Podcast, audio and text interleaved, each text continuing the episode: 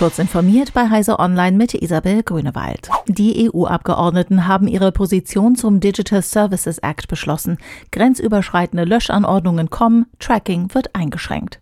Mit dem DSA setzen die Volksvertreter einen neuen Goldstandard für digitale Regulierung, nicht nur in Europa, sondern weltweit, betonte die Verhandlungsführerin des EU-Parlaments Christel Schaldemose.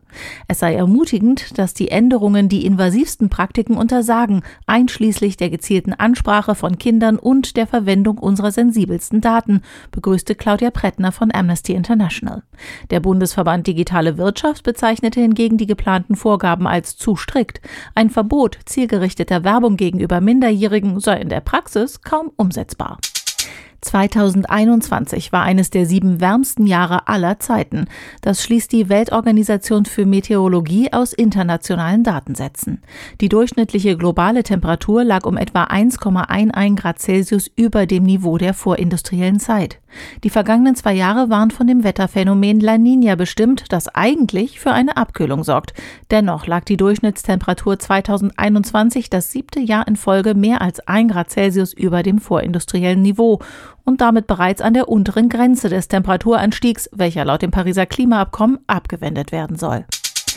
Wie zuverlässig ein Antigen-Schnelltest auf SARS-CoV-2 ist, kann man dank einer speziellen Internetseite nun einfach direkt beim Einkaufen ermitteln.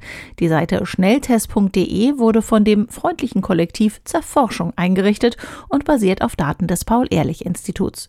Über die Internetseite kann man jetzt einfach mit einem Mobiltelefon den Barcode eines Tests einscannen und sich die Zusammenfassung des Prüfinstituts ausgeben lassen.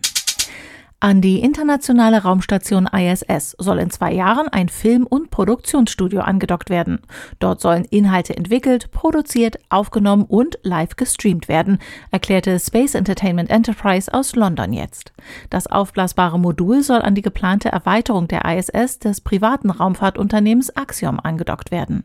Es ist Teil des auf mehrere Jahre angelegten Ausbaus dieser Erweiterung, die schließlich als eigenständige Raumstation abgedockt werden soll.